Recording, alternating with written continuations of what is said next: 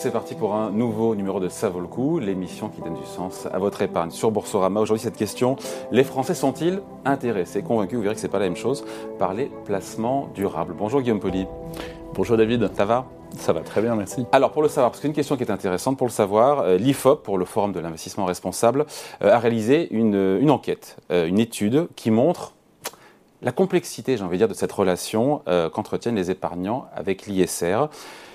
En gros, ce qu'on a compris, c'est que là, il n'y a pas de doute là-dessus, ils sont partants pour investir, ils sont partants voilà, pour investir dans des fonds qui sont durables, mais tout ça sous condition. D'où l'idée que voilà, c'est pas simple à, comprendre.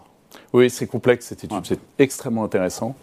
Euh, c'est la cinquième vague de cette étude, donc c'est intéressant aussi, c'est qu'on voit l'évolution sur, euh, sur plusieurs années. D'ailleurs, un petit commentaire sur l'évolution, elle est plutôt favorable, mm. mais on va dire qu'on a plutôt affaire à une tectonique lente mm. euh, qu'un mouvement, qu'à une vague de fond. Mm. Donc la marque d'intérêt, elle est là. Elle est là. Il y a pas de elle est là.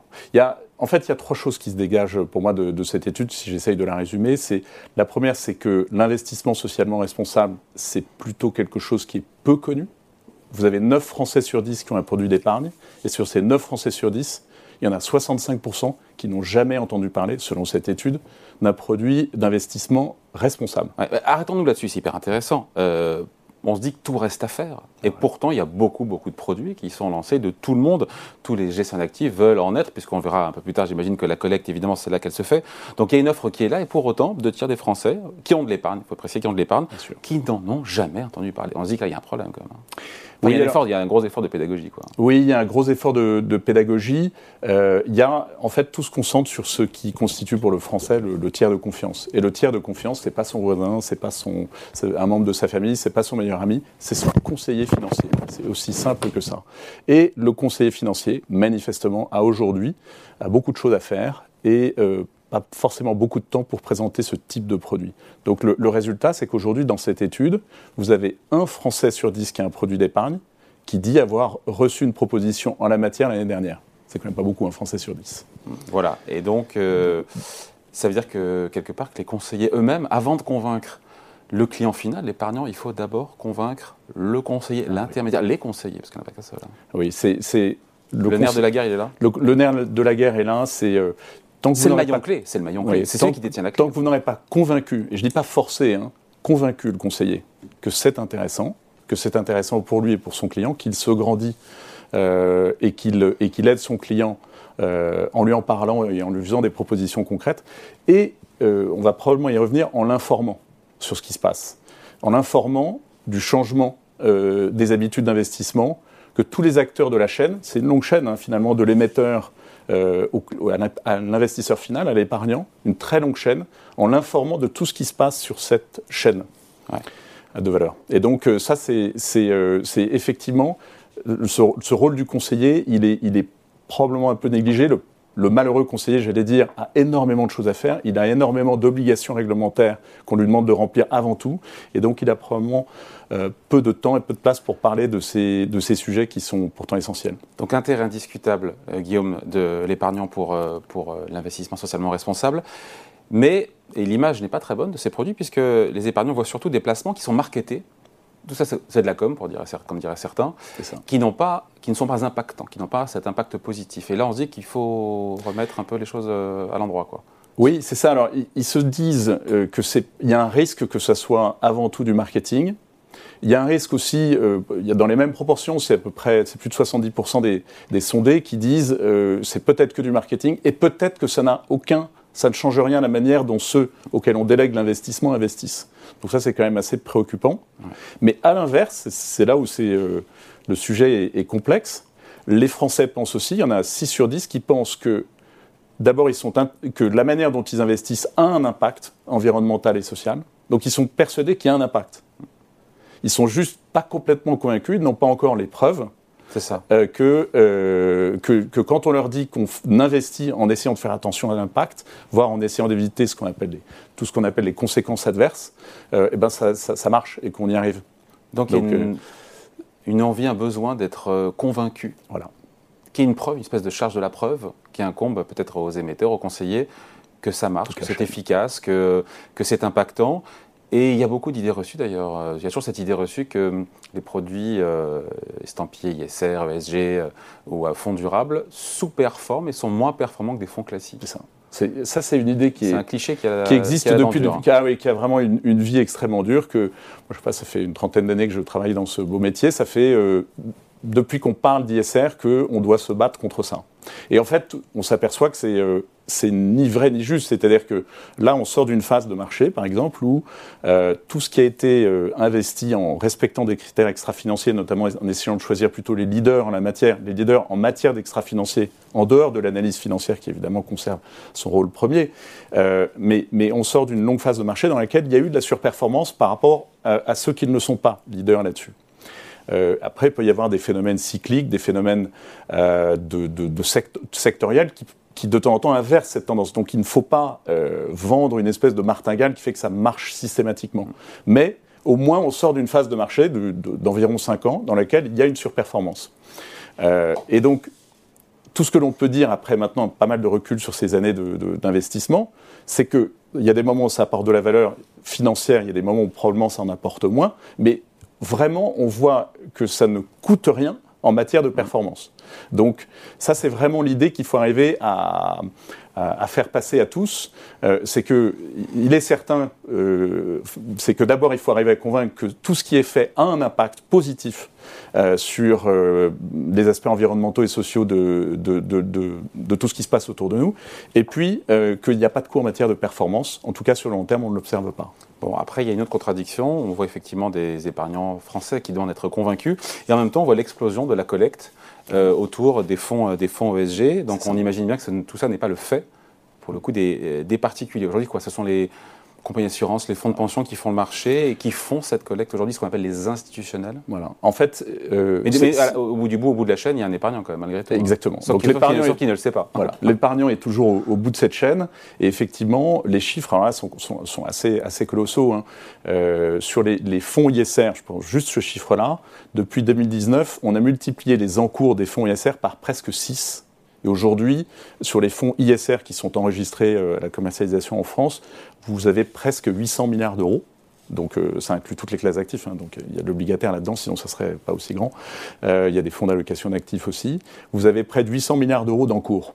Donc c'est absolument colossal. Et si vous prenez l'année, euh, la, les, la, dernière année, donc il y a un tout petit peu une annus horribilis sur ce qui, pour, pour, ce qui concerne les marchés, ouais. vous avez performance, ouais en termes de performance. Ouais. Hein, vous avez euh, donc euh, ça, le marché a tendance à un peu décollecter.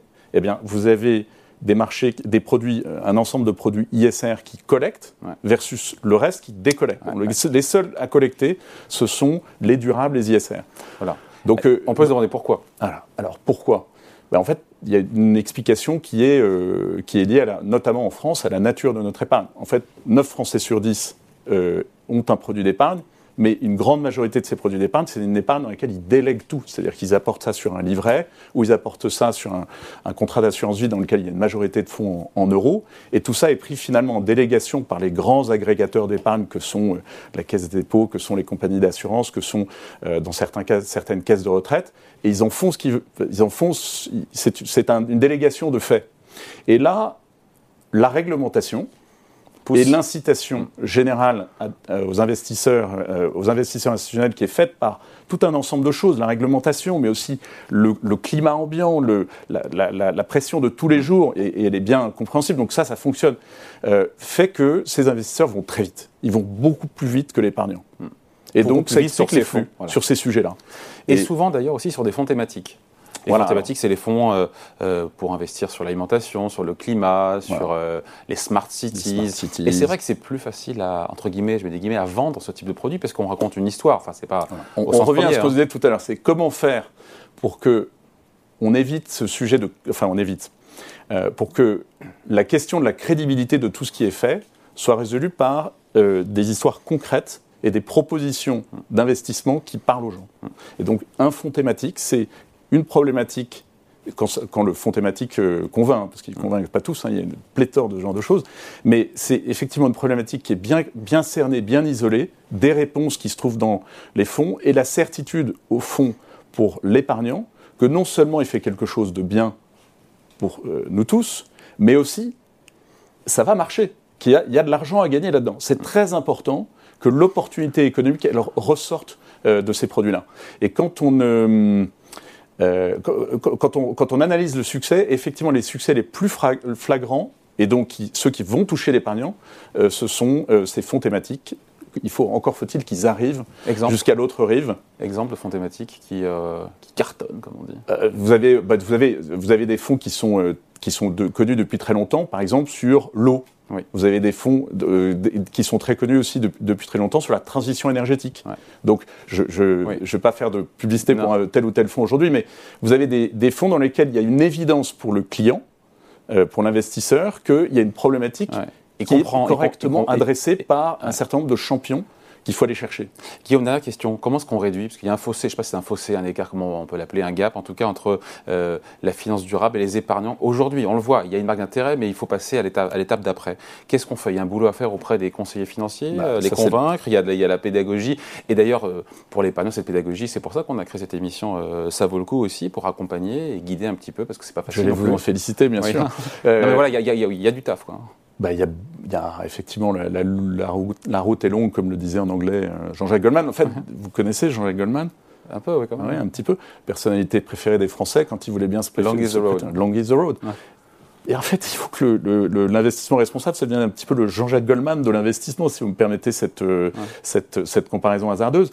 Et donc, il faut arriver, en se concentrant en premier lieu sur le conseiller, il faut arriver à informer le conseiller de ce qui se passe. Et notamment, euh, puisque beaucoup, beaucoup de choses est déjà faites par les, euh, les grands agrégateurs d'épargne, il faut que le conseiller puisse l'expliquer. Et je pense qu'à aujourd'hui, il n'a pas le temps, il n'a pas l'information, il n'a pas la fierté. Peut-être aussi qu'il ne se passe pas encore suffisamment de choses, donc il attend lui aussi de voir plus de preuves. Et c'est ça l'autre point, c'est qu'il faut être réaliste. On est le, mot qui est le plus, qui est très utilisé, mais à mon avis qui est le plus juste dans tout ça, c'est le, le mot de transition. On est en train de transitionner d'un monde à un autre. Il faut arriver à rendre crédible dans, la, dans la finance. Il faut arriver à rendre crédible cette transition aussi bien auprès, en premier lieu, euh, des conseillers que du grand public, ce que l'on essaye de faire effectivement avec euh, une émission comme ça vaut le coup. Ouais, euh, on finit là-dessus, mais ça c'est en aval, puis en amont il y a aussi euh, de la part des asset managers au sens large, sans les citer tous, d'être exigeants aussi avec les directions des sociétés desquelles ils sont actionnaires aussi. Bien faire jouer leur le rôle vote pour aider cette transition du point de vue du management. C'est ça. Le, le, rôle des asset managers il est, il est potentiellement très important parce que finalement c'est eux qui ont le robinet, c'est-à-dire ils ont la délégation de gestion, ils ont des centaines de milliards sous gestion, ils peuvent couper les vivres. Hein ils peuvent couper les vifs du financement d'une entreprise. D'une entreprise, notamment en décidant de l'exclusion. Euh, personnellement, je ne suis pas convaincu que l'exclure des, entreprises est la seule manière de faire évoluer les choses.